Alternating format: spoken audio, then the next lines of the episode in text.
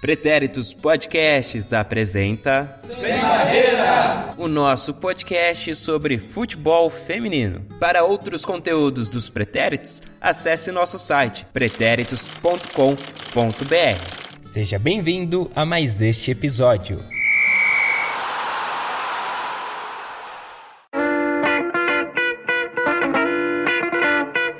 Fala galera do Sem Barreira, aqui é a Mel. Tudo bem com vocês? Recuperados desse final de semana que foi sensacional, recorde de público, excelentes jogos, que mais a gente podia querer, né? Ah, acharam que era a Mel que ia apresentar hoje, né? Sinto informar que não. Será eu mesmo, Eduardo Willi, primeiro de seu nome, arroba EduWilly no Twitter, arroba EduWilly29 no Instagram. Mas hoje teremos bastante participações aí da Melina, sempre brilhante em suas aparições.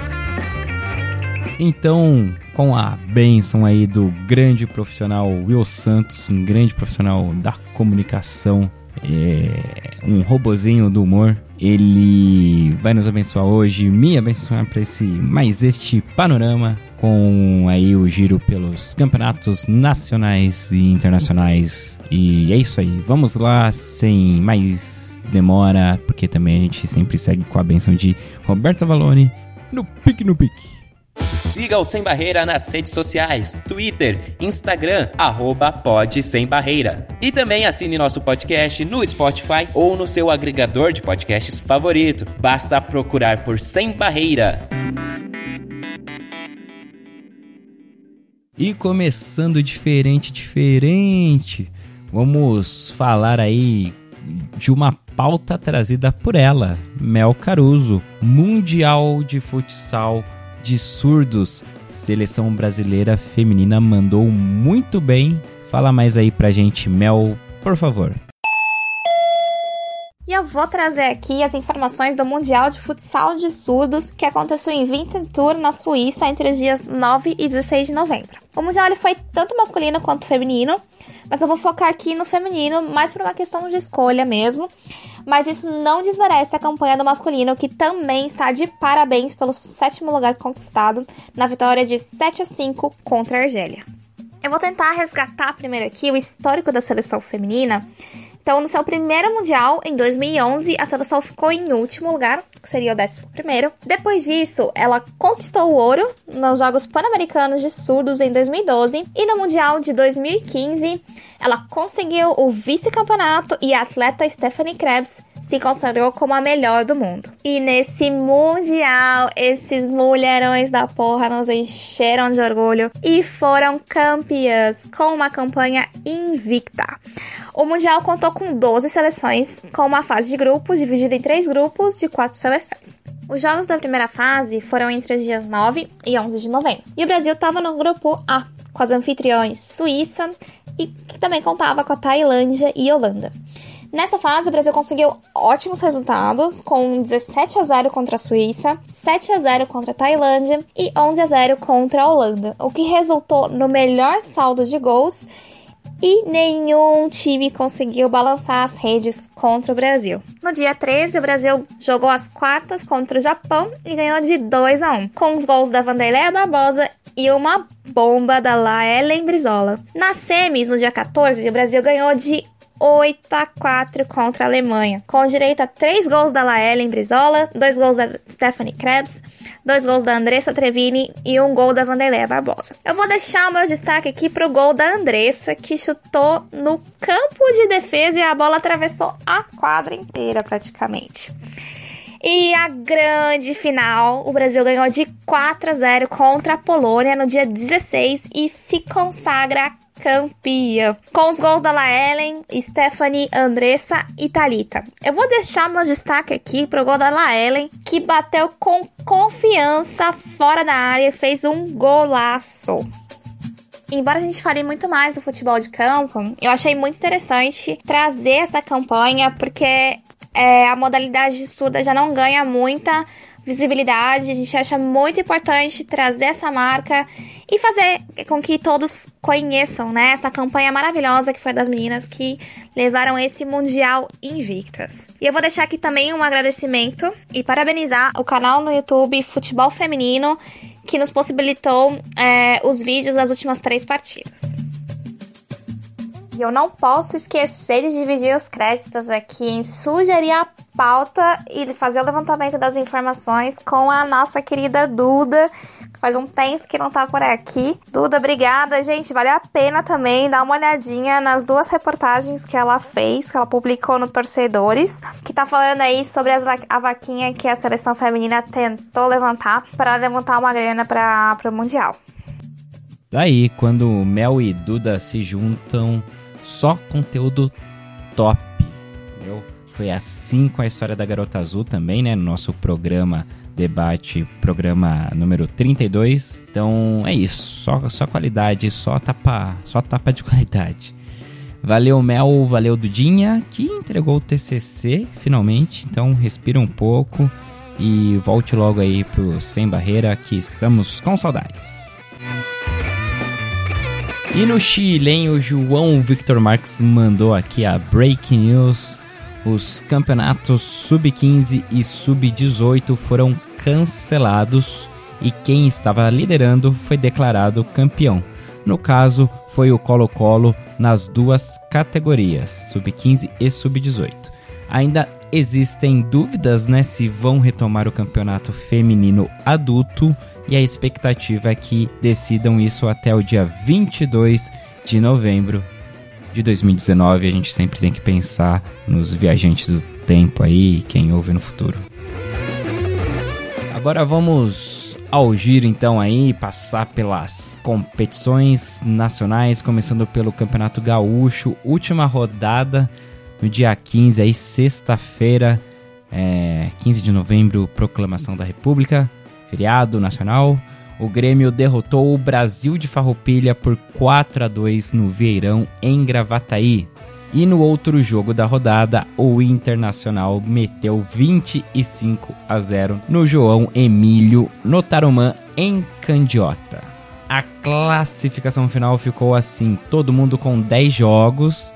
Aí ah, foi finalmente aplicado o WO em todas as nove partidas que o Atlântico não disputou após abandonar a competição depois da primeira rodada. E o placar adotado no WO é de 3 a 0. Classificação então: as gurias coloradas do Internacional fecharam na primeira colocação com 28 pontos conquistados, campanha de 9 vitórias e um empate.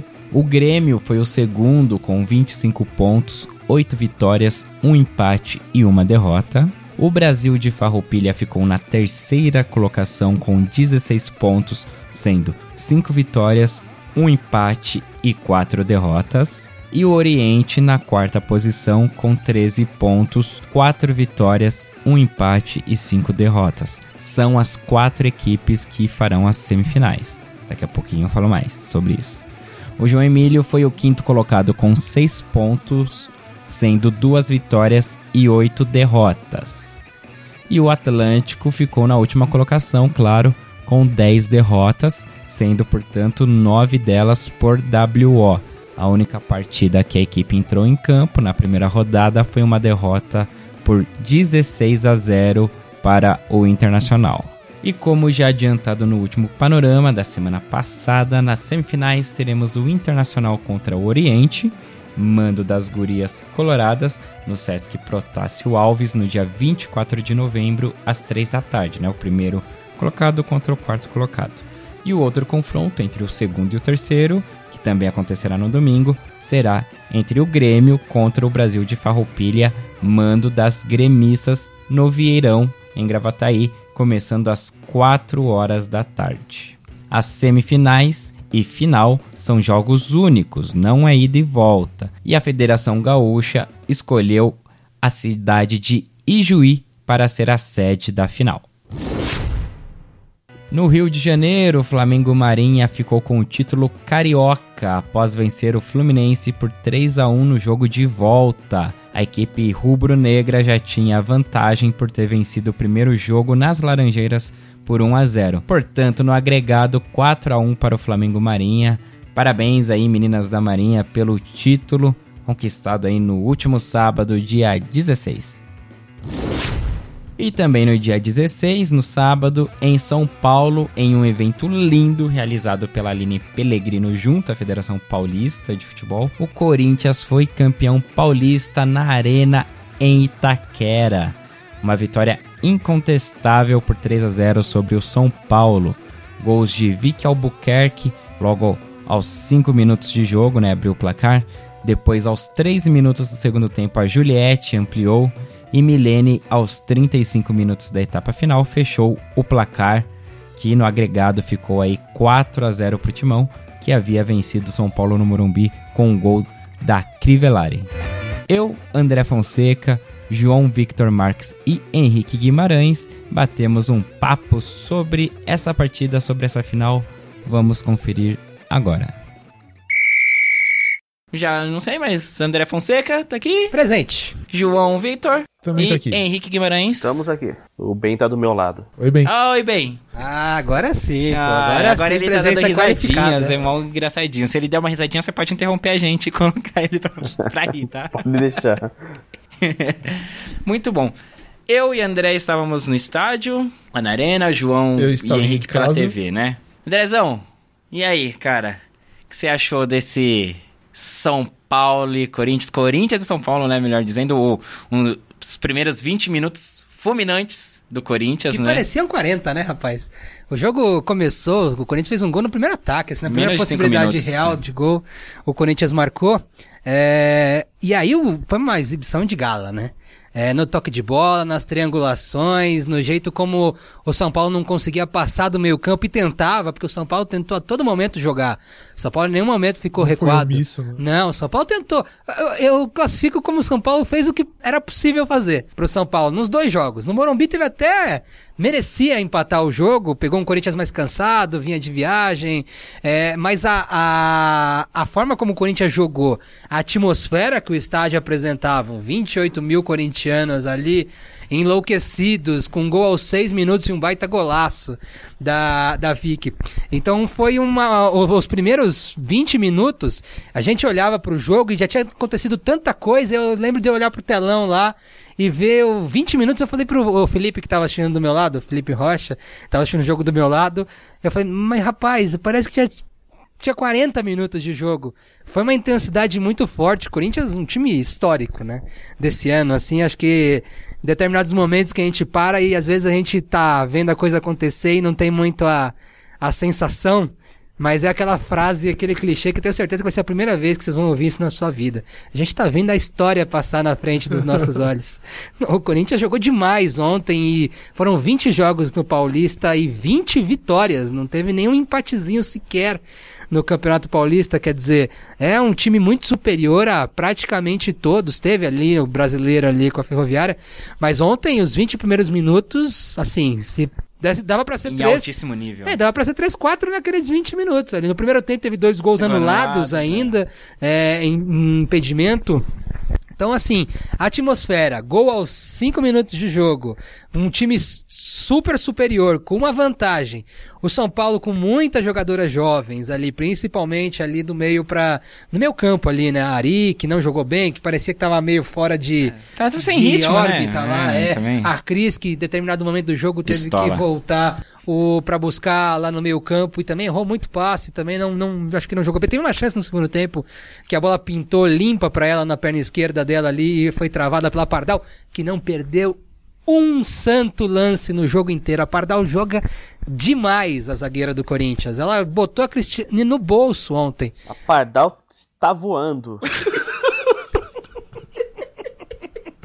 E é isso, o São Paulo tentou jogar, teve a sua chance, a Valera teve uma chance no primeiro tempo clara, a, a Jaque teve outra. É, o São Paulo fez o que dava pra fazer, o, o possível pra fazer. Mas o que o São Paulo conseguiu incomodar o Corinthians no jogo do Morumbi, Em duas semanas, o Arthur Elias e o time do Corinthians conseguiu trabalhar a marcação de saída de bola. Quando o Corinthians teve, teve um lance ali que foi bem na minha frente. Ali eu fiquei na, na arquibancada sul, chama assim lá? Setor sul, né? É. Uh, fiquei ali bem perto do, do gol que o Corinthians atacou no segundo tempo. E no primeiro tempo teve uma saída de bola que o São Paulo botou as três atacantes para marcar a saída de bola num tiro de meta. marcação alta, né? Exato, na linha da grande área. E o Corinthians com a Érica do lado da goleira, assim, na linha da pequena área, a goleira deu um toquezinho pra Érica, a Érica sem absolutamente olhar, deu um tapa assim de curva e já quebrou essa primeira linha, já achou a volante do Corinthians na frente ali, e o, o Corinthians conseguiu passar pela marcação e achou o São Paulo todo escancarado lá atrás e criou uma chance de perigo. Quer dizer, tudo que o São Paulo incomodou, que era jogada em cima da Tamires e da Juliette ali na esquerda, é, que era a marcação alta, tudo que o São Paulo conseguiu incomodar o Corinthians no primeiro jogo, o Corinthians tinha uma resposta para esse segundo jogo. Então, o Lucas Lucas, o técnico do São Paulo, em determinado momento ficou ali sem muito ter o que fazer, né? O São Paulo tentou, eu acho isso muito legal da parte do São Paulo, como torcedor de São Paulo, eu me senti muito representado pelo time, é, porque ele tentou jogar o tempo todo, não foi omisso ao Corinthians, o jogo estava 3 a 0 e o São Paulo tentando, tentando, tentando e sofrendo contra-ataque e tudo mais, então assim, o São Paulo fez o que dava para o São Paulo fazer. É, e o Corinthians é um time espetacular com 20 minutos, assim, dos mais espetaculares que eu vi na minha vida, assim, no estádio. Acompanhando um time se sobrepondo a outro na técnica, no toque de bola, na... Foi muito, muito, muito bem jogado e a atmosfera estava muito legal. Foi um dia muito legal para quem gosta de futebol feminino. Apesar de São Paulo, do meu time, ter apanhado de três, eu saí muito feliz ontem lá do estádio do Corinthians. Olha, foi impressionante. Vamos lá. Uh, quanto ao jogo, eu assisti praticamente 90% desse jogo, porque eu tive um compromisso mais tarde, então eu não cheguei a ver o terceiro gol. Mas o começo eu senti que o Corinthians foi um time bem intenso. E para mim o time de São Paulo é um time que dependia do resultado e ele tentou apostar um intenso ou tenso? Intenso. Ah, tá. Intenso, com in. e era um time que, para mim, o time de São Paulo dependia de fazer o resultado, então ele tentou apostar no que ele fez no último jogo. É, só que o time do Corinthians estava tipo, muito, muito mais cansado. O time do Corinthians estava. Uh, tinha mais gás para poder, poder jogar. Então, assim, é, o time de São Paulo já vinha da derrota de 1 a 0 Ele precisaria, tipo, agredir o Corinthians para poder fazer o placar. E o Corinthians se aproveitou muito de um gol no começo para tomar conta do jogo. E o São Paulo, é o que o André falou, tipo, o São Paulo não foi omisso. Eu acho que o São Paulo é, lutou pra, pra, pra jogar, ele não, não abdicou do que ele vinha jogando, porque o que, o que é muito comum também a gente assistir um jogo de futebol é algum time que passa a jogar de uma forma que não está acostumada, pensando no resultado. Não, não, não, não chega nem ser o caso da Ferroviária. A Ferroviária já é um time que se defende muito bem, mas o time de São Paulo talvez ele pudesse. É, o que muita gente já pensou no primeiro jogo, que seria um time que se defenderia como a Ferroviária propôs a defesa, é, foi um time que tentou o ataque. E a marcação alta, é, fazer pressão na zaga, na saída de bola até da goleira. E no segundo jogo, pra azar do São Paulo, não deu certo. O que o André fala também é uma coisa bem, bem, bem real, assim. É um time time que dá gosto de ver jogar. E eu imagino que talvez daqui a uns 10, 15, sei lá, não importa quantos anos, a gente vai chegar e falar assim: Lembra daquele Corinthians de 2019? Que é tipo, é, é aquele, time, é aquele time que joga, é o time que encanta e é o time que você empolga assistindo, sabe? É, então, assim, Pra quem gosta de futebol, independente de gênero, masculino, feminino, é um time gostoso de ver jogar. Tem aquelas. Tem, tem, tem um debate assim que a gente vai encontrar, talvez, daqui a algum tempo, que não existe time para rivalizar com o Corinthians. E talvez a gente vá conseguir encontrar isso no ano que vem, com é, um preparo maior, é, um carinho maior dos times que jogaram contra o Corinthians, principalmente São Paulo, que era um projeto que se inicia e tudo mais. Mas, para mim, tipo, o ano de 2019, apesar de não ter conseguido ganhar o brasileiro, é, esse, esse campeonato paulista é só para coroar, tipo, o ano que o Corinthians teve. É assim que eu vejo. Henrique Guimarães. Eu acho que todo esse ambiente que vocês falaram que estava no estádio ontem foi para coroar o ano do Corinthians, sabe? Porque foi muito merecido tudo isso que aconteceu ontem. O estádio cheio, a festa, a campanha que o time fez foi impecável durante o Paulistão todo. Só sofreu sete gols no campeonato inteiro e a campanha no Brasileiro, a campanha na Libertadores. Então acho que ontem o que aconteceu foi a festa para coroar a campanha do ano do time e foi muito o jogo, como vocês falaram, os 20 minutos iniciais foi arrasador. O time do Corinthians jogou muita bola e o time do São Paulo acho que sentir um pouco também de todo esse ambiente, porque é um time muito jovem ainda. Então acredito que o ano que vem é um time que já vai estar tá mais cascudo e vai dar mais trabalho. Então acabou sentindo um pouco essa pressão que estava dentro da arena ontem. Mas assim, para a final foi assim para fechar o ano do Corinthians com chave de ouro e do futebol feminino do principalmente aqui de São Paulo. Do jogo não tem muito mais assim o que se falar e também muito fácil para quem quiser ver aí, ó. É muito fácil para quem quiser ver como que foi o jogo. Tem na internet, tem um monte de lugar os gols todos. Então, uma honra, né? É um prazer poder falar isso. Então, eu acho que então vamos trazer para esse lance mesmo da do clima da croação que foi, eu acho que é muito isso que o Henrique falou também, não só pro Corinthians, porque foi o ano pro Corinthians, mas pro futebol feminino, né? Como um todo, 2019 foi espetacular. Se não me engano, é, foi o recorde de público brasileiro, né? Quebrou o do Iranduba e Santos, né? Com, com, com seus 20, pouco mais de 28 mil, né? É, de, de presença. E, cara, assim, eu vou falar, eu fiquei muito emocionado lá, assim, tipo, desde. Porque teve aquela coisa, né? Por exemplo, o jogo do. O primeiro jogo no Morumbi, né? Foram 18, cerca de 18 mil ingressos retirados. E a presença de 8, 10 mil? 10 mil pessoas. 10 mil pessoas, né? Então. É, aí, só aqui, então, o público exato aqui que deu pelo, pelo perfil do Corinthians aqui feminino, é 28.609 torcedores presentes na arena, né? Teve essa questão, assim, do, do jogo, do primeiro jogo, né? Do 18 mil retirados, 10 mil presentes. Cria, assim, uma expectativa também, pô, ó, 37 mil retirados, será que vai ser isso mesmo? Ou vai ser meio que, entre aspas, um fiasco e, né, não vai dar é, porque também entra aquela coisa, né? Tipo, como é de graça, e vem o cara, ah, vou é, pegar, e talvez pegar. eu vou, e não sei o quê. Tipo, não, é muita gente tirava, muita... podia tirar três ingressos por pessoa, e a pessoa ia em dois, Sim. ou ia sozinho, Sim, e deixava, morrer dois ingressos aí, perdia. Mas é, é, teve um, um, vamos dizer assim, uma, um, uma perca de uns 10 mil ingressos aí nesse caminho. E teve também, né, os que ficaram na mão de cambista, Sim. né? E, mas quase 30 mil pessoas, foi um público maravilhoso. Então, tipo, quando fui chegando na arena e aí já o metrô, sabe, cheio, galera indo pra, pra, pro, pro setor lá do que tem oeste, indo pra leste, assim, igualmente, assim, sabe, cheio, filas de pessoas indo. Cara, foi muito emocionante. E depois chegar, olhar ali pra norte, que é onde tem as organizadas, estavam todas lá presentes. A Gaviões, claro, em maior peso, cantando desde antes do jogo ali. É, depois foi lutando ao, ao, aos poucos, né, os outros setores, né? A leste estava tomada bandeira na leste, bandeira na, lá na norte. Eu sangro com a bandeira, mas assim, não é porque é a bandeira do Corinthians ou a bandeira do São Paulo, porque eu sangro quando eu tô aqui no de São Paulo. Bota a bandeira no começo do jogo, antes de começar o jogo, gente. Vai botar no meio do jogo pra ninguém ver o jogo.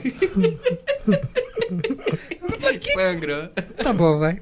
Não, mas eu até mandei uma. Acho que eu até tuitei lá. Uma lá. Eu, eu fiquei bem. Quando acaba a bandeira do respeito às minas, tá eu lá. Tipo, o cara do meu lado tava segurando a última parte da bandeira. Aí eu tirei uma foto sorrisão lá, ó. A felicidade de quem escapou do bandeirão. Mas enfim, o clima tava.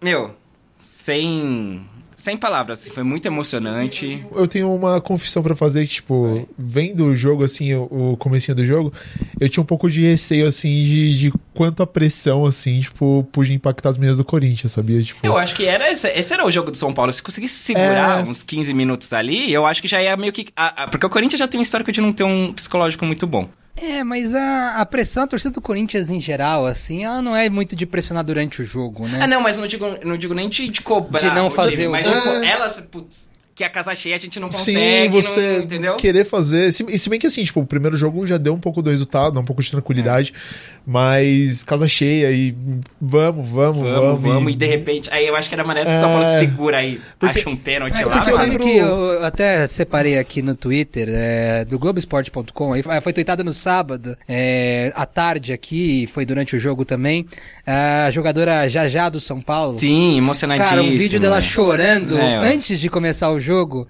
antes dela começar, ela até diz aqui, eu vou, se me permitir, claro, vai lá. abrir o que ela disse aqui, ela disse assim, independentemente de ser São Paulo ou Corinthians, hoje posso dizer que futebol feminino lota estádio. Foi bonito, emocionante ver torcida do Corinthians apoiando o futebol feminino.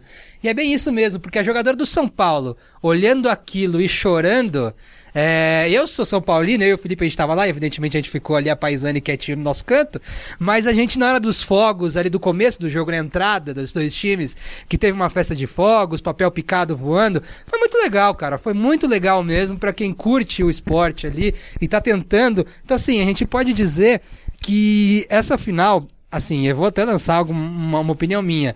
Para mim, esse campeonato paulista valeu mais do que o campeonato brasileiro esse ano, pela representatividade dessa final Sim. em vários fatores. Primeiro, que foram os jogos que foram jogados nos estádios dos clubes. Então, pô, teve 10 mil pessoas no primeiro jogo no Morumbi, teve 20 mil, 30 mil pessoas no, no sábado lá em Itaquera. É, teve transmissão por tudo quanto é mídia e forma e jeito. Então, quer dizer, essa final, a, a forma como acabou esse Campeonato Paulista, independente de ter, ter ganhado o Corinthians, e ainda mais pelo Corinthians ser o time sensacional que é, eu acho que foi a melhor propaganda possível que o futebol feminino podia ter no Brasil, entendeu? Com Mais certeza. do que a final do Campeonato Brasileiro, com todo respeito à Ferroviária, ganhou o brasileiro e foi muito bem ganho.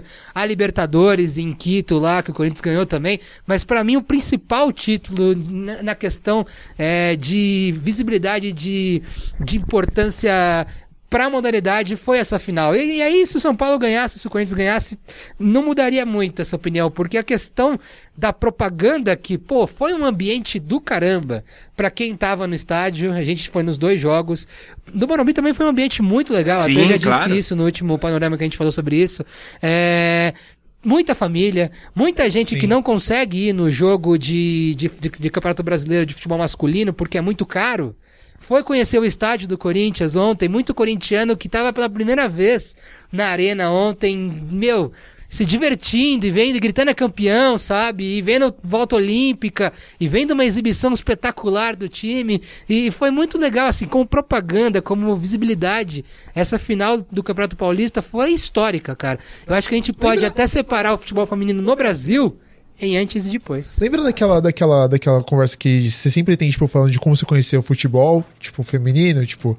Vai ser vejo- o primeiro é, de, muita gente. Muito Exato. ali. Eu penso assim, tipo... E aí você vê, tipo assim, você- assim, eu vi pela TV, e aí você, tipo assim, o que mais acontecia, assim, você vê um ataque do Corinthians, tipo... E, e aí cortava, tipo, pra, uma, pra um lance de uma criança lá, tipo, no, no cangote do pai, sabe? Tipo, no cangote da mãe, X, não importa. E aí, tipo, o que mais tinha, assim, família, sabe? Torcedor família, sabe? E é, e é o mais legal, acho. Acho que eu, é, é gente que quer ver o jogo e se diverte vendo o jogo. É isso. Primeira impressão pra quem chegou agora no Sim. futebol foi, foi um- não podia ter sido um jogo melhor, um espetáculo melhor. E tudo que você falou, André, eu acho que aí esse jogo ter tido mais importância do que o brasileiro, por, por exemplo, eu acho que é uma grande coroação do trabalho da Federação Paulista e da Aline Pellegrino. Então, sabe? E, então eu acho que acabou sendo uma grande coração assim pro futebol paulista, né? E, e, e você vê, final do brasileiro, dois times paulista, né? Mas aí você pega também agora a final do Paulista, o evento em si, né? A, a- como foi tratado o campeonato inteiro, não foi só, tipo, só a final que se mexeram e fizeram um negócio bonito. O trabalho que a Pellegrino fez junto com a Federação Paulista, eu acho assim que antes, é assim, é um divisor de águas também, assim. Fato, fato, fato. Não, foi a festa foi muito bonita. A transmissão também foi bem legal, o, o pré-jogo mostrando, foi, foi, foi muito legal. E só uma última questão do clima. É... Ontem a gente viu no, no- na Arena Corinthians a sociedade que a gente quer, né? Pelo menos que imagino que nós aqui, né? eu conheço, conheço vocês três há algum tempo já pra saber que a opinião de vocês é bem parecida com a minha nesse quesito. A gente viu uma sociedade que tinha pouquíssima intolerância. A gente viu o time do São Paulo pegar a medalha de prata e ser aplaudido pelo estádio quase inteiro. Vou dizer que a organizada não, não é, aplaudiu, mas pelo estádio quase inteiro e retribuiu o aplauso. Foi muito legal. A gente viu dois São Paulinos, eu e o Felipe, tinha mais, porque na hora que aquela bola sobrou pro pé esquerdo da Cristiana, a gente ouviu vários burburinhos vindo da arena ali, que não foi só o meu e do Felipe. Em nenhum momento a gente tava assistindo o jogo com o corintiano ali, que é um amigo da Dudinha, com a Dudinha ali também, que tava assistindo o jogo, e em nenhum momento a gente foi hostilizado, ninguém falou nada, deixaram a gente torcer quieto ali, entendeu? É, a gente vê a foto icônica, que aquela foto, aquela a imagem da Cris tirando foto com, com corintianos, essa foto pra mim é a imagem do ano no Brasil, porque vai contra tudo que o Brasil tá fazendo esse ano de intolerância no futebol, fora do futebol, na sociedade. Para mim aquela foto tem que ser estampada em parede de todo mundo para ver que, cara, é possível você assistir um jogo de futebol ao lado de um cara que torce para outro time sem precisar ficar se batendo, é até mais legal, velho. É até mais legal que você fica ali se se provocando, brincando um com o outro e ninguém, e todo mundo saiu para comer no shopping Tatuapé depois felizão da vida, entendeu? É, é legal, você pode aplaudir o adversário que jogou bem, que honrou, que não deu pontapé, que não apelou em nenhum momento, você pode aplaudir esse time adversário sem que te desmereça isso. Pelo contrário, cara. Você só Valoriza... se engrandece com isso, cara. Você, é, você, valoriza você esporte, valorizar o time que perdeu é valorizar muito mais o time que ganhou. Você valorizar o time que ganhou é muito mais valorizado o time derrotado. Então, assim, são coisas que na nossa cabeça parecem básicas, mas que aqui no Brasil a gente esquece um pouquinho de praticar de vez em quando. E ontem, na hora que o São Paulo foi aplaudido, eu fiz questão de levantar e aplaudir, não só porque eu sou São Paulino, velho, mas porque para mim aquilo significou demais como sociedade brasileira, entendeu? Aquilo é, é a sociedade que eu quero viver. Eu tenho meu irmão corintiano e nunca pude no estádio assistir um São Paulo e Corinthians, eu e ele do lado do outro, tirando sarro, cara. Por quê? Porque senão vai ter um babaca que vai querer tirar é, a gente do sério, entendeu? Então, assim, é, eu peço e eu torço do fundo do coração para que o futebol feminino mantenha isso na alma. Não, não, não se, se pra, é, não se contamine com alguns defeitos que o futebol masculino e que o clubismo exacerbado que existe no futebol masculino e, e a, a impregne no futebol feminino. Eu acho que essa parte aquela foto da Cristiane tinha que ser colocada na parede de todas as casas para ver a questão de como é possível pessoas idolatrarem alguém que não é do seu time, que não é da sua posição política, que não é, dá para conviver, é reconhecimento gente. De, tipo, é, dá para conviver. Assim, Exa é o reconhecimento de que uma e é, pessoa é, é significa, muito, né? É, é, o, é tipo, é um significado, é, é, é algo, é, já assim, para mim é uma imagem que transcende tipo o que aconteceu, sabe? Tipo, é, e é algo que assim, circulou tanto quanto, tipo, a, a, a, o Corinthians sendo campeão comemorando. Eu acho que isso, tipo, é realmente é, é um orgulho, sabe? Não, não, não consigo ver de outra forma. Dá esperança, né? Dá. Dá, Dá sim. Oh, meu Deus. É isso, gente. Vamos voltar pro nosso panorama, né? Importante. Acabando o ano. Valeu, Henrique. Falou. Falou, André. Abraço. João, você volta? Uh, hablamos, talvez, pouquito. Vamos esperar. Talvez você volte, talvez você talvez não. Talvez não, é, talvez não. Vamos esperar os então, acontecimentos. Então, talvez tchau, talvez não. Talvez, talvez tchau, não. Só digo Aí. até.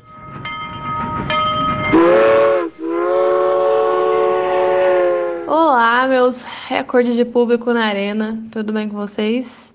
Is Almeida here com tudo o que rolou nos jogos de ida das semis do Campeonato Mineiro que entrou na sua reta final. Bora lá então! Os jogos de ida aconteceram no sábado, dia 16. Até o panorama passado, a Federação Mineira ainda não havia confirmado as datas e os horários e ficaram faltando essas infos para vocês. Então, no sábado, às 3 horas, Atlético e América ficaram no empate lá em Vespasiano, na cidade do Galo. Todos os clássicos entre Galo e América costumam ser sempre muito equilibrados e neste não foi tão diferente. A Lilian abriu o placar para o América aos 13 minutos com o golaço da entrada da área direto para o ângulo. 1 a 0 com o América administrando bem o jogo no primeiro tempo, mas sem grandes chances de ampliar. No segundo tempo, o Atlético equilibrou o jogo, o América ficou com duas jogadoras a menos por motivo de cartão vermelho, o Galo pressionou e aos 33 minutos, Carol empatou. Apesar dessa pressão do Galo, o América segurou o empate. Final de jogo, 1 a 1. A decisão fica para o jogo da volta, onde o América não tem a vantagem. Uma hora após a bola rolar em Vespasiano, começou no Ipatingão, Ipatinga e Cruzeiro.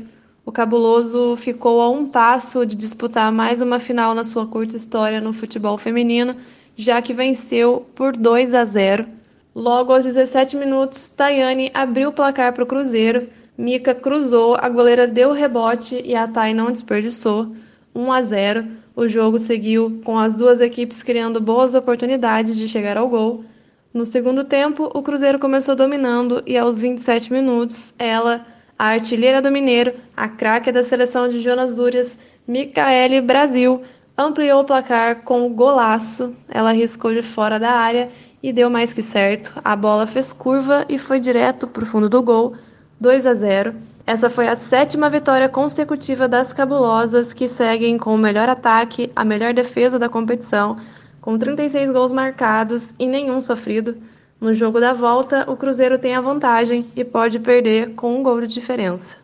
A artilharia segue nas mãos da Mica, ou melhor, nos pés, pés esses que já marcaram nove vezes no campeonato. Os jogos da volta serão nessa semana, quinta-feira, dia 21, às 4 horas, América e Galo no Sesc Venda Nova em BH, e no dia 23, sábado, às 3h30, Cruzeiro e Ipatinga na Toca da Raposa 1, também em BH. E em Minas também teve a competição da base, né? A Copa Máxime. Como que ficou então aí, Isa? Alô, sem barreira, Isa Almeida de volta, agora com os resultados da Copa Máxime Sub-20, a competição de base do futebol feminino mineiro, que começou e já acabou. Ela que aconteceu em cinco dias, de 13 a 17 de novembro, na Arena Gregorão, em Contagem. Eu falei dela há duas semanas atrás aqui no Panorama, mas vamos dar uma recapitulada rápida aqui? Vamos. Gosto assim. Vamos? Vamos. Os participantes foram América, Atlético Mineiro, Cruzeiro, Futebol, Prointer e Tupinambás. E essa competição teve a sua primeira fase, dividida em dois grupos com três times cada, e se classificaram para semis os dois melhores de cada grupo. Logo na quarta-feira, dia 13, Atlético e Prointer deram pontapé inicial na primeira fase e o Galo venceu por 3 a 0. Mais tarde, o Futebol goleou o Tupinambás por 8 a 0. Na quinta, o América venceu o Prointer por 5 a 1 e o Cruzeiro venceu por 4 a 0 o Tupinambás. Na sexta, no clássico Atlético e América, o América venceu por 2 a 1 e fechando a primeira fase, o Futebol venceu o Cruzeiro por 5 a 3. A classificação geral ficou com o América na liderança do Grupo A, com seis pontos e duas vitórias, saldo de cinco gols. Em segundo lugar, o Atlético Mineiro, com três pontos, uma vitória e uma derrota, saldo de dois gols. E em terceiro, o Prointer, com zero pontos, duas derrotas e saldo de menos sete. Sendo assim, do grupo A se classificaram América e Galo. Na liderança do grupo B, o Futebol obteve seis pontos, duas vitórias e saldo de dez gols. Em segundo lugar, o Cruzeiro, com três pontos, uma vitória e uma derrota, saldo de dois gols. E em terceiro, o Tupinambás, que não pontuou, tem duas derrotas e saldo de menos 12 gols. Logo, Futebol e Cruzeiro classificados.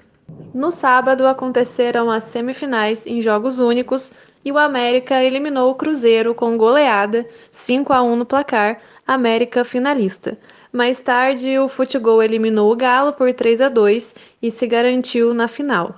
E no domingo, dia 17, aconteceu a grande final, América e Futebol, que em tempo normal ficaram no 0 a 0 e partiram para os pênaltis para deixar essa final ainda mais emocionante. E com 4 gols a 1, o Futebol se sagrou campeão da primeira edição da Copa Máxime. Vale destacar aqui que para esse campeonato o Futebol firmou uma parceria com o Palmeiras e contou com jogadoras palestrinas em seu elenco. O coordenador técnico do Clube Mineiro, Ricardo Guedes, disse que essa parceria visa abrir as portas para que, num futuro, eles possam enviar atletas ao Palmeiras com o intuito de fomentar o futebol feminino. Além da Copa Máxima, essa parceria também trouxe uma seletiva para meninas a partir de 16 anos, com supervisão da Comissão Técnica Paulista.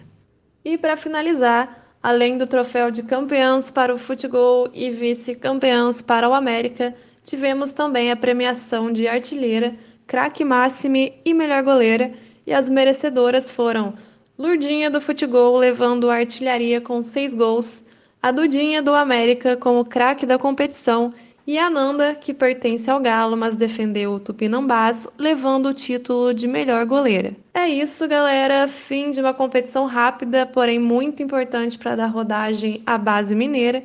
Muitos desses times estavam há dois, três meses só treinando, como por exemplo Atlético e Cruzeiro. Então agora é só colher os bons frutos desse trabalho e aguardar mais competições para 2020.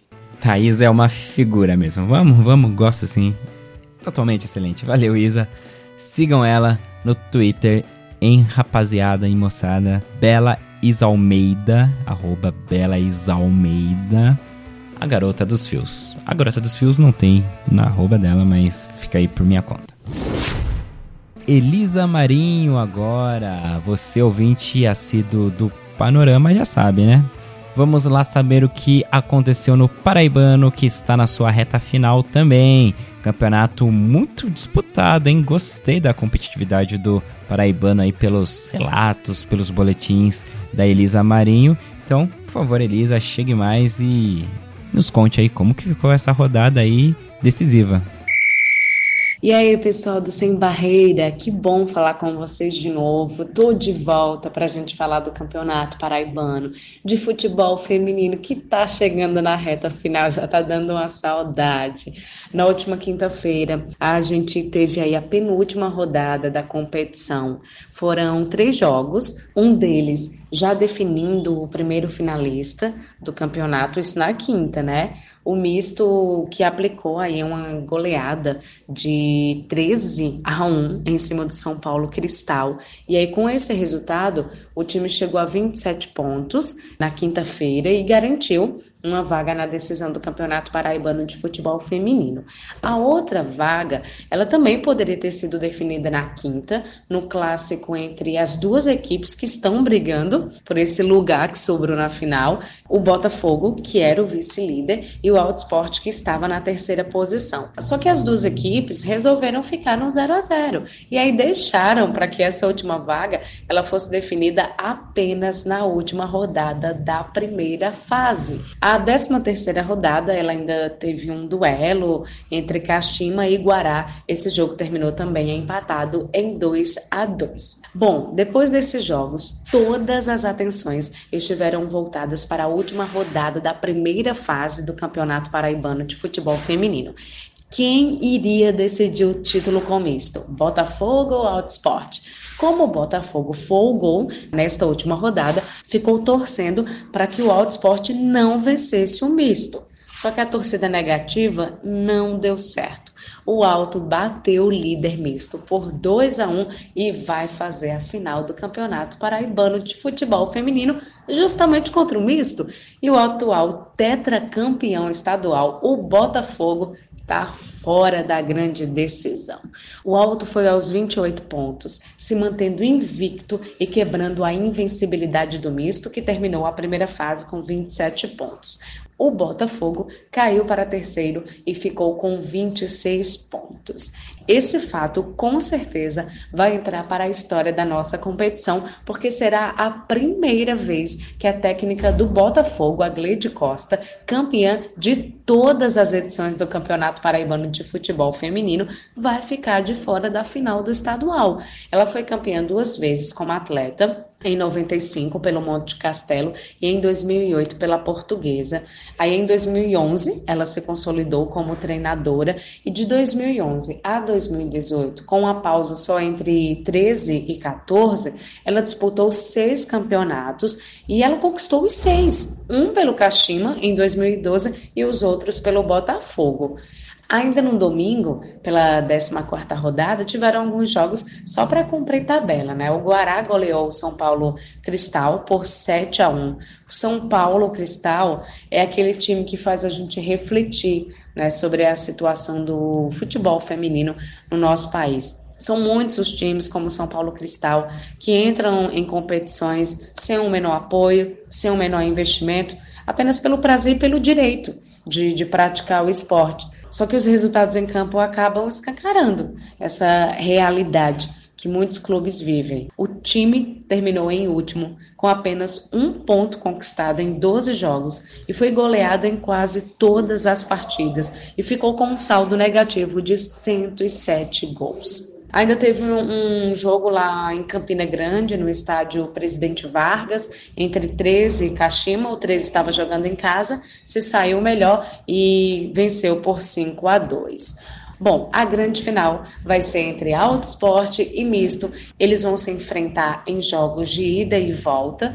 As datas ainda não foram confirmadas pela Federação Paraibana de Futebol, mas devem ocorrer nos dias 27 e 30 deste mês. A gente falando sobre o Campeonato Paraibano de Futebol Feminino, teve um fato muito triste que marcou a 12ª rodada, onde um atleta do Alto Esporte, a zagueira Emily Pedrosa, ela registrou um boletim de ocorrência por agressão. A jogadora ela foi assistir a, a, uma partida entre o misto e o Kashima pelo paraibano feminino. E aí teve uma confusão no intervalo nas arquibancadas é, dela com uma outra jogadora do misto. Segundo ela, a polícia chegou para controlar a situação, mas um dos policiais, segundo a Emily, acabou passando dos limites e a agrediu, tanto, segundo a própria Emily, com palavras de baixo calão, falando inclusive que ali não era lugar para mulher. Ele agrediu também ela fisicamente. Algumas testemunhas confirmaram a versão de Emily. Tem um vídeo circulando na internet que mostra o policial dando um tapa no rosto da zagueira. Ela foi até a delegacia, um inquérito foi aberto para apurar o caso, para investigar o caso, que está aí na delegacia da mulher de João Pessoa. A investigação vai dizer ou não como toda a situação aconteceu, mas a gente fica muito triste, né? Uma mulher sendo agredida por um policial, mas a gente espera que algo seja feito. Né? O que não pode se passar é a impunidade diante de uma situação tão triste como essa. Meninos, vou ficando por aqui. Obrigada pelo espaço. A gente se encontra, né, para falar dessa final do Paraibano de futebol feminino. Vamos ver o que é que dá. Alto esporte misto, fazendo a grande final da nossa competição. Tchau, tchau. Toque Me Boi Brasil, que vem chegando aí Will Santos com as informações da Liga Argentina. Então vamos lá falar do Campeonato Argentino. Começando aí pelo jogo que ficou faltando na rodada passada, rodada 7, o Racing Clube recebeu o Huracan e fez 6 a 1 para cima do Huracan.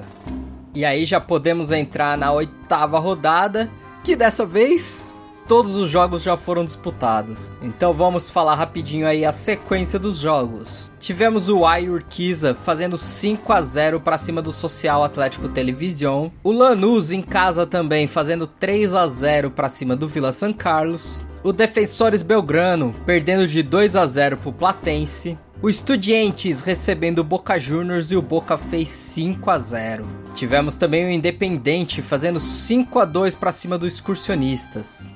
O Rosário Central fez 3 a 1 para cima do El Porvenir. O Huracan perdeu em casa 4 a 1 para o River Plate. E o San Lorenzo fez 2 a 1 para cima do Racing Clube. Então, após oito rodadas, temos alguns times aí que já tem oito partidas das 17 dessa fase de classificação, então eu vou dar a tabela completa aqui. O líder do campeonato é o Boca. O Boca Juniors tem 24 pontos em 8 jogos. Seguido aí pelo San Lorenzo com 19 pontos e 8 jogos também.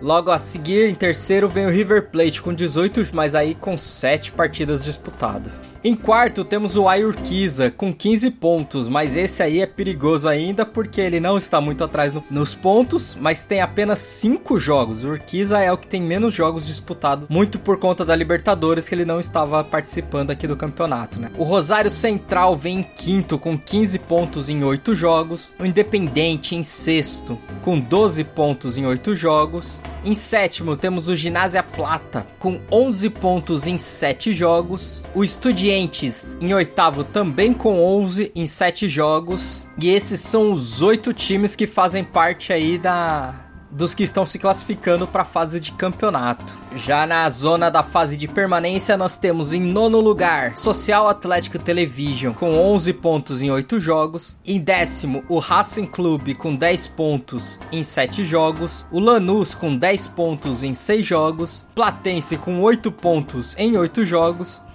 o Huracan com 5 pontos em 8 jogos e ali os quatro últimos ali que já estão perigando para quando mudar para a fase de permanência. Temos os Excursionistas com apenas 3 pontos, uma única vitória em 7 jogos. O Defensores Belgrano também com 3 pontos em 8 jogos. O El Porvenir com 2 pontos em 7 jogos e o Vila San Carlos, o Lanterninha ainda não pontuou e já disputou 7 jogos. Então é isso de campeonato argentino, já passamos, já estamos chegando aí na metade dessa primeira fase. O Will Santos de volta aí pro Sem Barreira.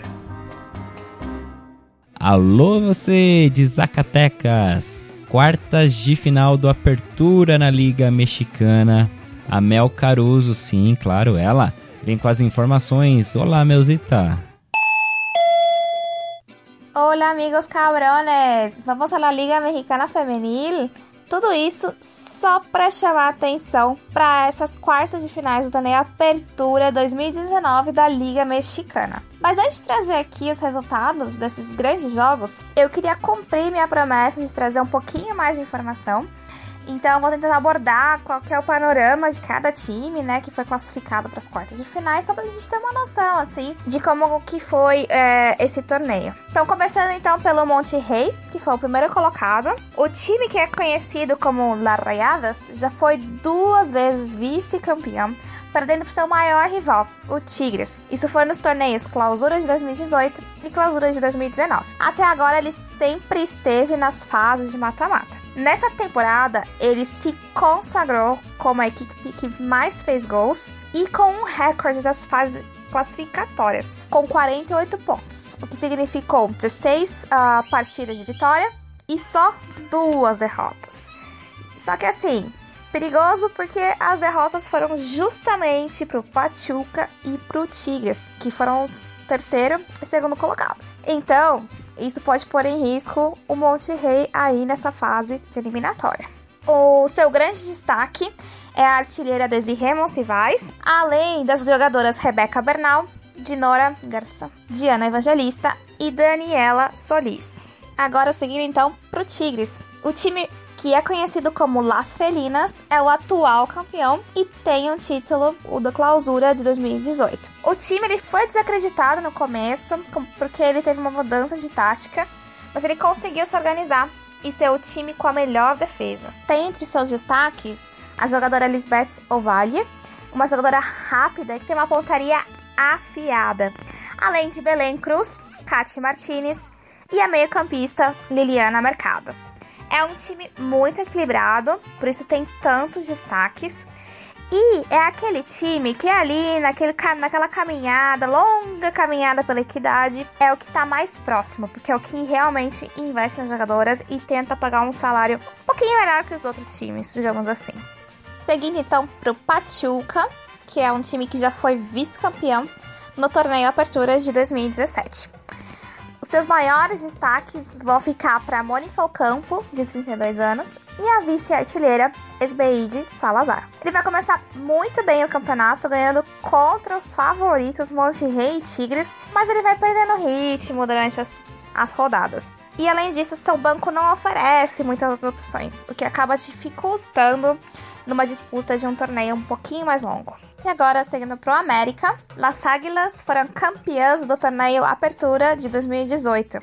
O time tem um foco maior na defesa. A Luciana Cuevos, que era uma das apostas para a temporada, não teve um bom desempenho, mas a Daniela Espinosa chamou a responsabilidade para si e foi uma jogadora fundamental nessa campanha.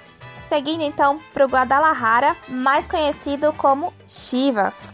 Ele foi o primeiro campeão da Liga Mexicana Femenil, que seria o torneio Apertura de 2017.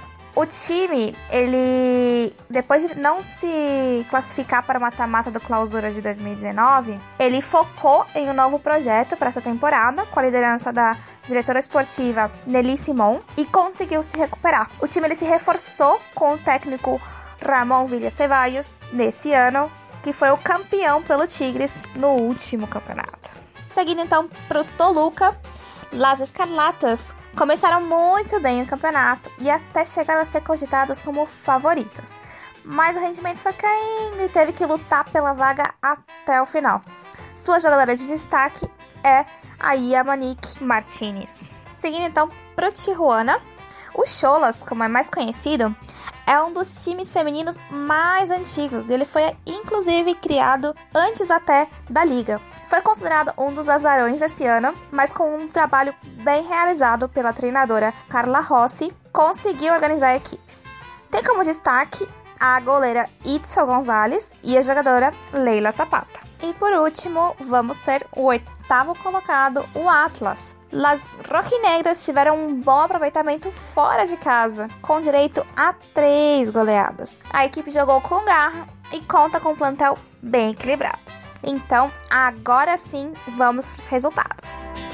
A disputa que teve sua primeira definição foi a do Tigres contra o Tijuana. A primeira partida ela foi mais equilibrada, foi na casa do Tijuana e acabou terminando em 0 a 0. Mas não teve jeito. O Tigres ganhou no jogo de volta em casa por 3 a 0. Nessa segunda partida, o Tigres teve muita chance com belas defesas da goleira, a Itzel, que é considerada uma das melhores do campeonato. O primeiro gol foi um golaço da Lisbeth Ovale, e aí eu vou deixar um destaque pro terceiro gol, que foi uma bela troca de passe entre Lisbeth Ovale, com direito a uma bela finalização da Kate Martinez.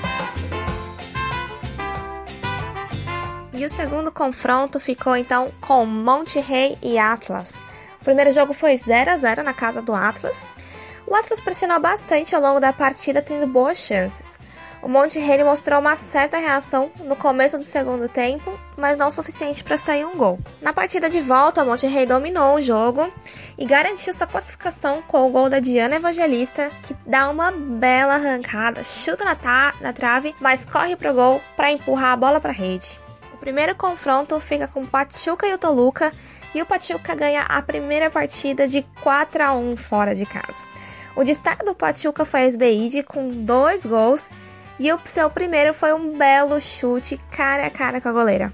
O Toluca perdeu, mas deixou sua marca com um belo chute de fora da área da Karime Abud, que encobre a goleira.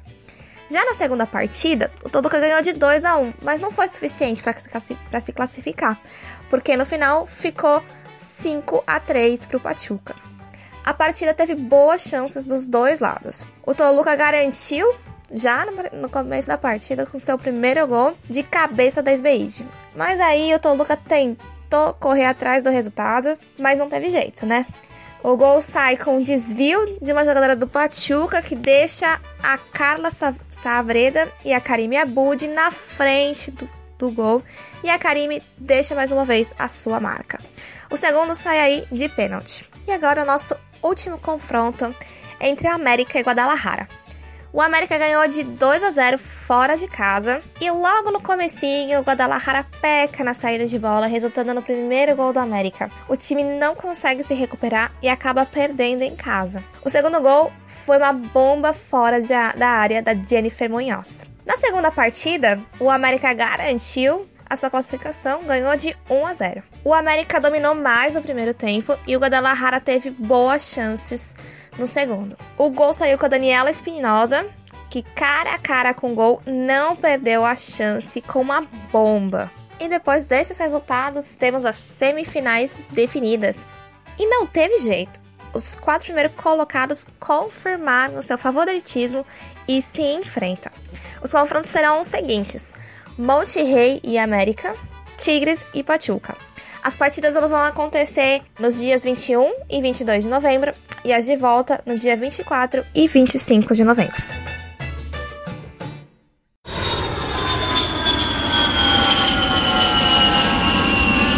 Quando vem um avião é porque estamos deixando o continente das Américas estamos chegando no velho continente, né? Na Europa. E a Holanda teve rodada, o campeonato holandês, a Eredivisie está de volta e o Ale Show é quem informa. Fala pessoal do Sem Barreira, aqui é o Ali Show, vamos falar da Eredivisie feminina. Teve rodada nesse final de semana aí de feriado prolongado aqui no Brasil, mas na Holanda não teve disso, teve rodada independentemente da data FIFA. O campeonato abriu a rodada na sexta-feira, dia 15, com três jogos. O Ajax, vice-líder, venceu o AZ Alkmaar por, aliás, Vivi Alkmaar por 4 a 0. O Adot Den Hagen perdeu do PEC Zolo em casa por 2 a 1 e o Excelsior Barentrecht perdeu em casa para o Twente por 4 a 2. E no domingo 17 de novembro, o PSV jogou em casa com o Herenveen e acabou não saindo do empate por 1 a 1 com o resultado. O Ajax que está na perseguição ao rival se aproximou. A diferença que era de 6 pontos agora caiu para 4 o PSV segue invicto no campeonato. São seis vitórias e dois empates. E o melhor ataque com 31 gols marcado. A liderança segue do PSV agora com 20 pontos. O Ajax em seguida com 16. O Twente também acabou aproximando, indo a 14. E o Herijin que enfrentou os líderes chegou a 12 pontos com esse empate. O lanterna do campeonato é o Excelsior, com 3 pontos adquiridos com 3 igualdades, e o Vivi Alkmaar com 4 pontos também e segue nas últimas colocações também sem vencer nenhuma partida. Bom, é isso aí, pessoal. Até mais, o Ali Show volta logo mais. E em Portugal, que tem brasileira abessa, algumas amadas, algumas nem tanto assim. Queremos saber, Will Santos, como foi a rodada aí na terra do seu Braga? Então vamos falar do Campeonato Nacional Feminino, a Liga BPI de Futebol Feminino lá de Portugal. O destaque da semana fica para o Clube de Futebol Benfica, que é o primeiro time a fazer gol no líder, o Benfica, aquele, o tradicional Benfica infelizmente não foi suficiente para a vitória. Quem abriu o placar foi a atacante brasileira Geise, que não conseguiu transpor a muralha da China, mas continuou marcando seus gols no portuguesão. Dessa vez aos 26 minutos após o escanteio, ela apareceu na área para cabecear para o gol 1 a 0 para o Benfica. O gol de empate e primeiro gol sofrido pelo Benfica no campeonato saiu também de uma cobrança de escanteio. A meia Catarina Carvalho cobrou fechado e a goleira brasileira Dida subiu junto com uma companheira e atacante adversária e nessa confusão tocou a bola na trave que em vez de sair entrou. Gol olímpico dado para Catarina Carvalho aos 37 minutos. E lá no segundo tempo, aos 61 minutos, veio o gol da virada. Novamente de cabeça, novamente de brasileira, mas dessa vez quem cabeceou após o cruzamento foi Nicole Raisla, fechando o placar e garantindo mais uma vitória para o Benfica. E tivemos também a notícia que a brasileira Tayla Santos está de saída do Benfica, ela que foi convocada por Pia para os últimos amistosos. Como eu havia dito por aqui, ela não vinha jogando pelo Benfica. Ela que foi contratada em janeiro desse ano, fez 3 gols nas 10 partidas que disputou na temporada passada, na segunda divisão que o Benfica disputou. Não jogou nenhuma partida na temporada atual. Na última quinta-feira, 14 de novembro, o Benfica informou que o clube e a jogadora seguem rumos diferentes. Outros resultados da rodada: o Estoril Praia fez 2 a 0 para cima do Marítimo. Kadima recebeu o Sporting e junto veio 8 gols. 8 a 0 com gol da Raquel Fernandes aos 90 minutos. Com esse gol, a brasileira empatou na artilharia com Chloé Lacassé na segunda posição, ambas com 10 gols. O clube de albergaria e o Ovarense ficaram no empate em 1 a 1. Valadares Gaia fez 4 a 0 para cima do A dos Francos, que continua sem pontuar no campeonato. E para fechar a rodada, o Braga foi até a cidade de Ourém enfrentar o Atlético Oriense. Debaixo de chuva, as guerreiras do Minho venceram mais uma, com dois gols da capitã Vanessa Marques, um da defensora brasileira Jana e um da atacante camaronesa Farida Máquia. O Braga venceu por 4 a 0. Passadas sete rodadas, todos os clubes já disputaram sete partidas, então temos a tabela da seguinte forma: o Benfica, líder com 21 pontos, um saldo de gol de 57 gols, porque sofreu apenas um gol, que foi o dessa última partida.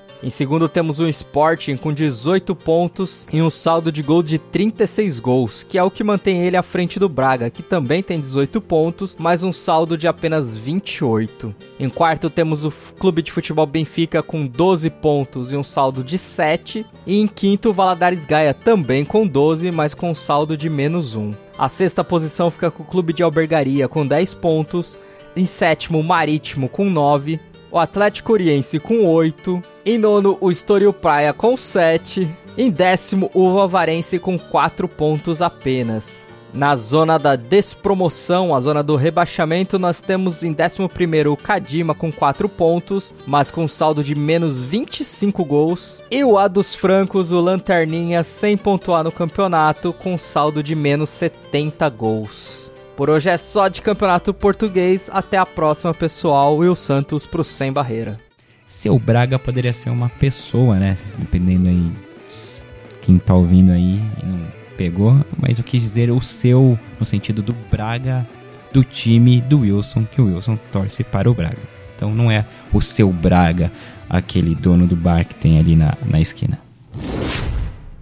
O Alisson Rodrigues está de volta agora com o que rolou na Liga Italiana.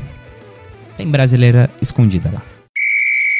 Olá pessoal do Sem Barreira, aqui é o Ali Show. Vamos falar da Série A italiana feminina. Nesse final de semana, dos dia, nos dias 16 e 17, ocorreu a sexta rodada e tivemos um grande clássico fechando a rodada. Mas vamos começar com o sábado, logo às 8 e meia da manhã, do dia 16 de novembro. A Itália viu a Inter de Milão vencer o Orobica por 2 a 0. O lanterna do campeonato foi derrotado pela Internazionale. Também tivemos Verona sendo goleado em casa pelo Empoli 4 a 1 sem chances. Depois a Sassuolo enfrentou Tavanaco e venceu por 2 a 0. Também tivemos o Bari ainda no sábado sendo derrotado pela Fiorentina por 3 a 0 com dois gols de Tatiana Bonetti revelado pela, pelas, pela própria Fiorentina depois de passar por Verona e Tavanaco, agora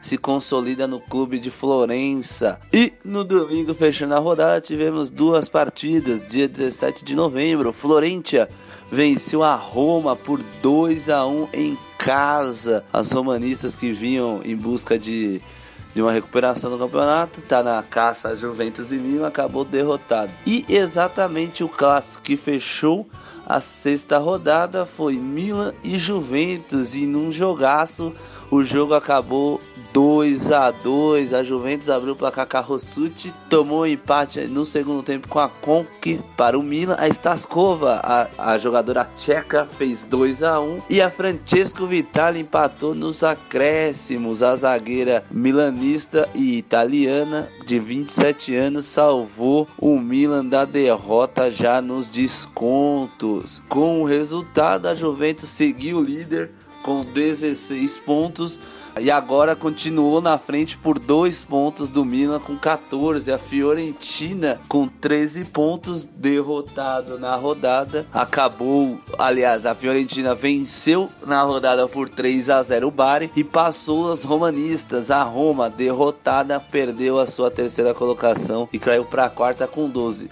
Se houvesse vencido a Florentia, seria vice-líder com 15 pontos, um atrás da Juventus, que manteve sua diferença sobre o Milan sem mudar muita coisa. A Internacional, no momento de recuperação do campeonato, segue com 8 pontos lá no meio da tabela em sétimo. E os dois últimos seguimos com Tavanaco 2 pontos e Orobica com 1. Um. A Mariazinha entrou no, na partida contra o Milan, mas não fez gol, mas entrou bem, participou muito de jogadas. E artilheira do campeonato também acabou não marcando no clássico, é a Direlli com 7 gols, o italiano, que vamos ter rodada também na próxima semana. O Milan vai abrir a rodada às 8 da manhã do dia 23 de novembro no horário de Brasília, lembrando todos esses horários que eu cito, pegará o Sassuolo, Fiorentina vai receber o Verona, o Orobica pega o Bari, o Tavanaco vai pegar a Internazionale e no domingo, dia 24, às 8 e meia da manhã, outro clássico, Roma e Juventus. A Juventus que fez o clássico como visitante contra o Milan, também faz contra a Roma. A Roma, se ainda sonha com alguma coisa do campeonato, terá que vencer as Juventinas italianas. Lembrando que a Roma tem a Andressa Alves, brasileira, e a Juventus, a Mariazinha. E fechando a rodada, a sétima rodada, teremos Empoli, que é o atual quinto colocado, quanto o Florentia, que é o sexto. Até mais, pessoal! Na França, teve um super clássico nessa rodada da Liga Nacional. Lyon contra o PSG. O Marcelo Murata, que está de volta aqui ao Panorama, né? Não participou semana passada que não teve rodada do francêsão, mas agora ele está de volta aí para falar desse jogo e muito mais sobre essa rodada do francês. É com você, Mark. Olá, como vão vocês? Espero que esteja tudo bem. Aqui é o Marcelo Murata e vamos passar pela nona rodada do Francesão, que teve clássico que determinou o topo da tabela. Sem mais enrolação, vamos para os jogos. O estádio de Rams derrotou fora de casa o Soyoshahan por 1 a 0. O único gol da partida foi marcado pela camisa 7 Melissa Herrera aos 21 minutos do primeiro tempo, que finalizou após receber passe de Naomi Feller. O time do Soyo pressionou no segundo tempo e teve boas chances, com Laura Burguan carimbando a trave em uma jogada que ela driblou a goleira e perdeu o ângulo e depois acertando o travessão em cobrança de pênalti. A goleira do estádio de Rams, Fallon Tullis Joyce, ainda conseguiu fazer boas defesas para garantir a vitória do seu time. Com uma derrota, o Soyo chega à sua quinta partida consecutiva sem vencer. O terceiro colocado Montpellier visitou o Olympique de Marselha e meteu um 3 a 0. Com dois gols de Govan e um de Peterman, o Montpellier não teve dificuldades em furar a porosa defesa do Marselha, que é atualmente a defesa mais vazada da liga, com 29 gols tomados em 9 jogos, ou seja, uma média de mais de 3 gols cedidos por partida. É a quarta derrota seguida do time de Marselha. E quem continua na cola do Montpellier é o Bordeaux, quarto colocado, que enfrentou o Lanterna Metz. E o que a gente faz quando tem a oportunidade de jogar contra o Lanterna? A gente mete muitos gols, o que resultou em uma goleada de 4 a 0. Inês Jorrená abriu o placar no primeiro tempo e na segunda etapa, Khadija Shaw marcou dois e Claire Lavoget também deixou dela. Sofrendo esta goleada, o Mets continua sendo a única equipe que não venceu ainda, ostentando ruindade com 8 derrotas e um empate. O Fleury 91 e o time conhecido pela mostarda, o Dijon, empataram por 1 a 1. Marina Macanzá abriu o placar aos 25 minutos, mas 4 minutos depois, Elis Bussalha deixou tudo igual de pênalti, decretando o placar final. São cinco rodadas sem perder para o antepenúltimo colocado Dijon, mas quatro partidas foram empates. O Fleury se encontra no meio da tabela, em sétimo, com 11 pontos. Na partida de domingo, o Guingamp recebeu o Paris FC e ganhou por 2 a 0. O primeiro gol saiu só no segundo tempo, aos 28 minutos com Luiz Fleury. Já no finalzinho do jogo, a atacante nigeriana Desiree Oparanose disse: "Vou fazer um gol para nós aqui". Muito bom. E ampliou, dando o número final da partida. Com este jogo, o Guingamp, que estava um ponto atrás do Paris, ultrapassa o adversário na tabela e chega à quinta colocação. E, para fechar, o grande clássico entre Lyon e PSG, líder e vice-líder, principais times da França, e as duas equipes que ainda estão na luta na Champions League. Neste fim de semana tão especial para o futebol feminino, com torcedoras e torcedores comparecendo em peso nos estádios, o Groupama Stadium, lar do Olympique Lyon, teve público recorde na França, 30.661 pessoas.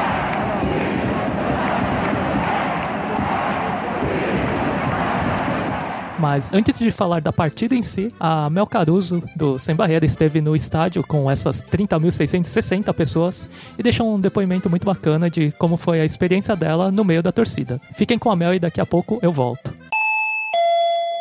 Marcelo foi muito gentil de me ceder um espacinho aqui no panorama da Liga Francesa para eu contar um pouco da minha experiência no jogo do, do Olympique de Lyon e PSG. Pois é, resolvi pegar um trem para Lyon para ver qual é que era esse campeonato francês e ver o Lyon de pertinho. Que dizem por aí que é um dos melhores times da Europa. Eu vou tentar é, falar um pouco das coisas que me chamaram a atenção, que são novas, né? Porque tem algumas coisas que eu já comentei, né, nos jogos da, da, da Copa do Mundo na França nos Jogos do Frankfurt.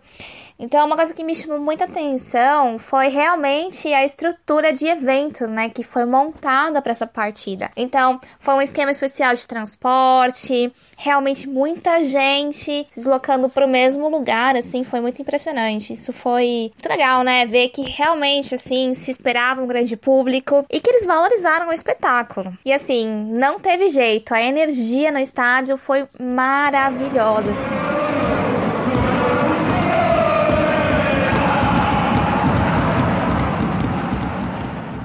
Tinha muita gente, então foram mais de 30 mil torcedores. E uma galera, assim, que realmente estava apaixonada, acompanhando o time, prestando atenção nos lances.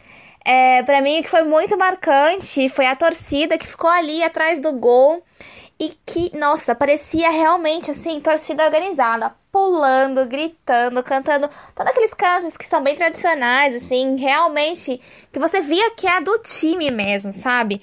E era muito engraçado, porque tinha até uma. Tinha uma partezinha ali que é pra uma galera que fica puxando os gritos, então era como se fosse um. Um alambradinho, assim.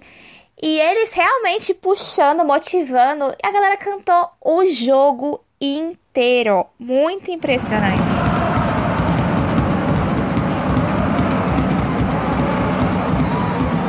Mas o que me deixou emocionada, assim, tocou muito, foi ver o número de meninas que estavam no estádio, assim. Era muito grande. E assim, realmente, meninas que são super fãs, assim.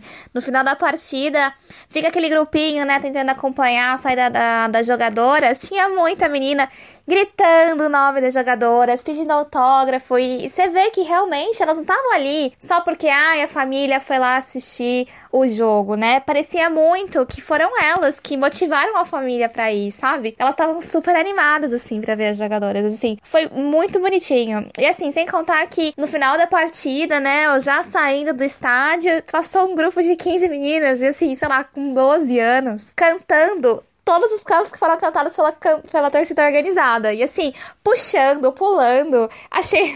Foi muito gracinha, assim, sabe? Muito legal ver que elas realmente dão esse suporte. E outra cena pra mim que foi muito icônica, assim, foi ver uma menininha saindo da loja oficial com uma bola. Então, esse tipo de coisa que eu acho que na verdade é o que traz o valor desses grandes eventos, né?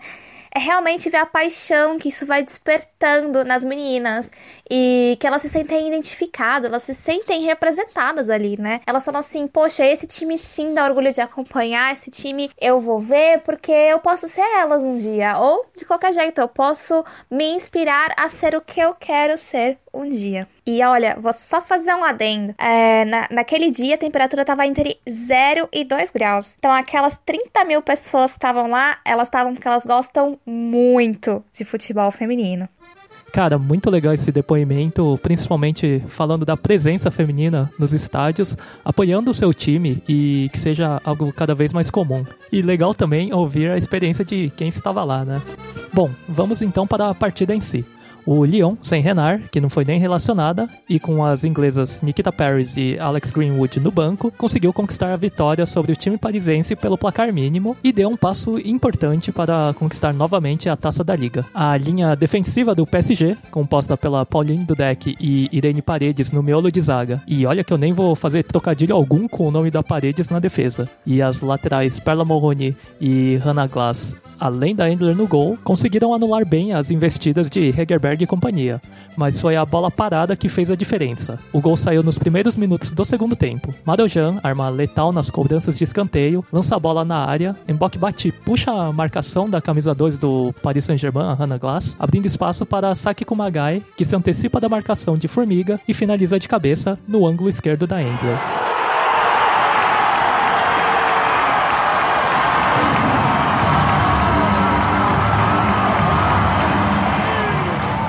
Ângulo esquerdo que ainda quase recebeu um segundo gol com uma bela cobrança de falta da Magi, que a Endler foi buscar fazendo uma defesa mais bonita ainda. O ponto negativo da partida fica por conta da Eugenie Le Sommer, que sofreu contusão e foi substituída ainda no primeiro tempo pela Cascarino. Fim de papo, vitória do Lyon, mais líder do que nunca, e derrota do Paris Saint-Germain, mais vice do que nunca. Rapidinho então, classificação, com a vitória no clássico francês, o Lyon dispara com 25 pontos na liderança, seguido pelo vice Paris Saint-Germain com 22 pontos. Montpellier com 19 e Bordeaux com 18 completam os quatro times na ponta da tabela. Na zona da tristeza, o Olympique de Marselha figura na penúltima posição com 6 pontos, enquanto Metz se isola na lanterna com apenas um ponto. Artilharia. Hegerberg do Lyon lidera com 10 gols, seguida pela Catotô com 8 e Gianni com 7, ambas do PSG. Porém, com o trio da artilharia passando em branco, quem chega aos 7 gols também é a alemã Lena Petermann do Montpellier. Nas assistências, Jennifer Marojan do Lyon lidera com 10 passes para o gol. É isso então de campeonato francês. Semana que vem eu volto com a décima rodada da competição. Se cuidem, bebam muito líquido e au revoir. Não sei vocês, mas eu Eduardo Willi, mais uma vez, primeiro de seu nome, amei esse primeiro crossover aí de boletins, né? Essa participação aí, esse dueto da Mel participando no boletim do Mark é totalmente excelente, já diria Paulo Bonfá. Então, maravilhoso, duplinha, maravilhoso. E o Sir Ali Show nos conta como foi a rodada da Super League, a Liga Nacional da Inglaterra. Será que foi nessa rodada aí que o Liverpool fez uma para Deus ver? Ouça! Ou melhor, saiba mais no boletim. Fala pessoal do Sem Barreiro, o Ali Show retorna agora para falar da Superliga Feminina da Inglaterra. Nada mais é que a Premier League. Tivemos uma rodada de grandes clássicos na terra da Debinha. Vamos começar com o jogo que abriu a rodada. O Manchester City jogou contra o West Ham em casa e aplicou uma goleada de 5 a 0. O, o destaque da partida foi a Steinway com com dois gols, a Ellen White abriu o placar. Depois a Steinway de 20 anos, também inglesa, a, é, fez outros dois gols na vitória por 5 a 0. A Steinway ainda foi expulsa para ver como foi o contraste dessas partidas em que ela também estava em campo, fez dois gols e acabou sendo expulsa. Depois Tivemos outros três jogos no dia também 17 de novembro. O Reading empatou em 3 a 3 com o Bristol City. Um, duelo muito curioso, né? Dois times que não têm brigado pela parte de cima da tabela acabaram empatando por 3 a 3 na casa do Reading. O Chelsea jogando, fazendo um outro clássico contra o Manchester United, ganhou de 1 a 0 gol de pênalti da Mijelder, que fez o gol aos 20 minutos do segundo tempo. O Brighton venceu o Birmingham por 3 a 0, fechando os jogos das 11 da manhã. E ao meio-dia deu-se o início em mais dois clássicos na rodadas de cidade, de regiões. O Tottenham, com mais de 38 mil pessoas no Tottenham Stadium, recebeu o Arsenal e acabou derrotado por 2 a 0. Gol de Little e claro dela, Miedema. E o Liverpool, lanterna do campeonato, um dos últimos colocados, recebeu Everton no Merseyside Derby e no duelo do time da terra dos Beatles deu o lado azul. Everton venceu por 1 a 0 a seu rival ao final do primeiro tempo, a Lucy Graham, que jogou a última Copa do Mundo pela Escócia, 23 anos, trazida do Bristol City revelado no Hibernian da Escócia, fez o gol da vitória. Com mais de 23 mil pessoas, o Liverpool não pôde com o seu maior rival de cidade e foi derrotado. Com os resultados dessa rodada, a liderança não mudou de lado. O Chelsea venceu mais uma, chegou a 16 pontos, mas Manchester City e Arsenal seguem na cola com 15 pontos. E o Everton, com essa vitória no clássico agora e, e com a derrota do Manchester para o para o Chelsea e a derrota do Tottenham para o Arsenal, o Everton foi o maior aproveitador da rodada e chegou à quarta colocação com 12 pontos, 4 atrás da equipe londrina do Chelsea. O lanterna do campeonato segue o Liverpool com somente um gol marcado, um ponto, um empate e cinco derrotas. Tá muito complicada a temporada do Liverpool. E o Chelsea claramente se reforçando ainda, né? Chegou recentemente Sam Kerr para o, o grupo de elite do ataque do Chelsea. Então nós temos um Chelsea que apesar de estar líder, sabe que o time precisa melhorar. Porém a Kerr ainda não está disponível para atuar no campeonato inglês. Bom, pessoal, o Ali Show vai terminando, mas lembrando, a próxima semana temos rodada, temos o clássico Arsenal e Liverpool em, em Londres. O Manchester United receberá o Brighton. O Bristol City receberá o Manchester City. O Everton vai duelar contra o Tottenham. O Birmingham, que é atualmente o décimo colocado, vai receber o líder Chelsea. E o West Ham encerra a rodada recebendo o Reading. Até mais, pessoal! E não, não foi dessa vez que o Liverpool saiu do zero. Só a título de informação, o Campeonato Espanhol não está rolando, as meninas estão em greve. E na Alemanha também não rolou rodada da Bundesliga, né? Rolou jogos da Copa Alemã, né? Mas aí não é hoje que a gente vai falar da Copa Alemã, tá bom? E para quem acha que acabou, o ouvinte assíduo acha que acabou, achou que saiu ali do, do final da Inglaterra ali já era, mas não. Pela primeira vez, nosso avião decola da Europa com novos rumos. O destino ainda não é a felicidade, que para mim é você. Mas sim o Japão. Esse é o nosso destino. Japão! Fala garoto, fala garota. João Victor Marques falando do campeonato japonês e eu volto já. E aí, galerinha, tranquilo? João aqui, presente para falar um pouquinho sobre o campeonato japonês. A Nadeshiko League. Ah, mas eu vou dar uma realidade, primeiramente. Foi difícil descobrir como terminar esse campeonato. Então, até para vocês entenderem um pouquinho, eu vou explicar de forma bem reduzida como funciona a liga. O campeonato é disputado no famoso formato de pontos corridos, em jogos de ida e volta, possui apenas 10 times na primeira divisão e também com apenas 10 times na segunda divisão. Ou seja, uh, quem faz mais pontos no final das 18 rodadas vence. Me sinto até meio óbvio explicando isso para vocês. E o último colocado é rebaixado automaticamente para a divisão inferior. O penúltimo colocado, ou, ou seja, o nono colocado, ainda pode fugir do rebaixamento se vencer nos playoffs o segundo colocado da segunda divisão. Esse é o resumo, esse é o básico. Então, para situar vocês, o campeonato já acabou. O time do NTV Beleza, que é um time de Tóquio, terminou o campeonato com apenas 3 pontos de vantagem sobre o time do Urawa, o Urawa Reds. E nas últimas cinco rodadas, até para contextualizar o, o, o, que aconteceu, como, como terminou esse campeonato, o Beleza venceu todos os jogos e já o Urawa, que já tinha vencido o Beleza na própria casa do Beleza, tropeçou contra o Kobe Leonesa e contra o time do Iga com noite em casa. Então o Ural, depois de perder dois jogos na reta final do campeonato, viu o time do Beleza é, assumir a liderança e terminar o campeonato com 42 pontos, comemorando o título pela quinta vez seguida.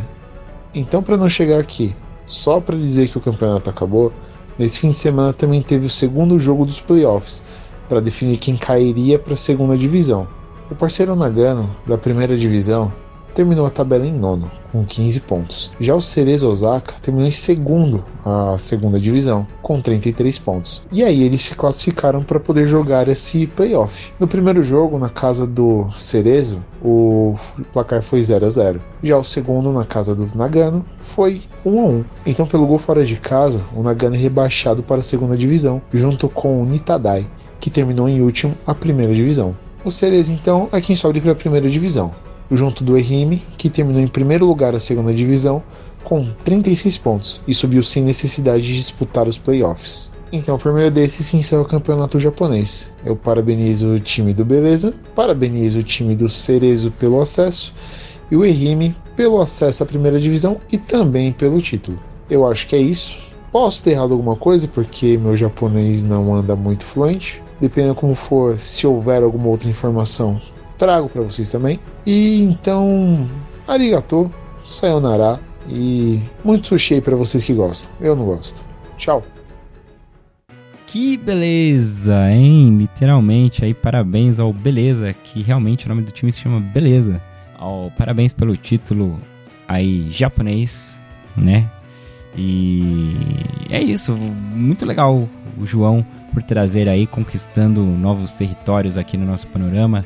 Chegamos à Ásia, hein? Quem diria? Quem diria? O Japão que vai ser a sede, né, das Olimpíadas ano que vem. Então a seleção japonesa estará lá em Tóquio 2020. Mesmo que eles não tivessem, né, que elas não tivessem nas Olimpíadas, elas estariam em Tóquio provavelmente, porque é onde elas moram aí, talvez boa parte da seleção. Mas enfim, já estou divagando aqui e desculpem pela horrenda tentativa de imitação do Serginho Groisman. Eu acho válido explicar porque só pela imitação não ficou claro do que se tratava. Então é isso. E com isso, eu vou me despedindo. Acabou o panorama de hoje. Peço pra você aí que curtiu o nosso programa pra você não só curtir de ouvir, curta também fisicamente, digitalmente. É, você entendeu, né? Curte lá no Twitter, é, no Instagram, sei lá, gente, eu não sei, mas são tantas coisas pra fazer. Mas enfim, compartilhe e é isso aí, tchau. Beijo, outro, tchau.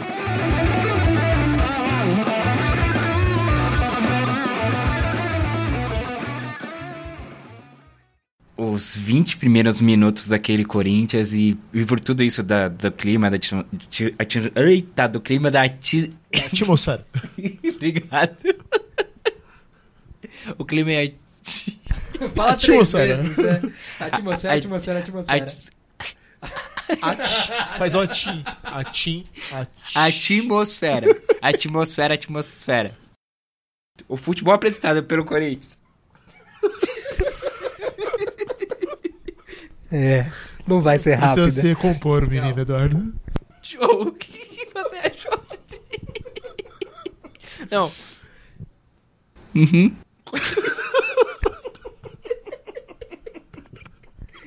Que aleatório. Tipo, ó, não, acordei com você falou, entendeu? Agora eu vou seguir. Tipo, entendeu? Não. Isso vai ser editado. O que, que você achou, João? Eu fiquei muito impressionado com a atmosfera.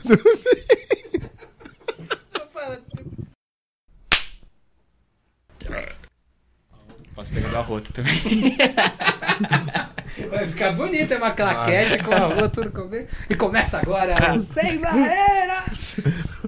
Primeiro podcast sem, sem bons modos.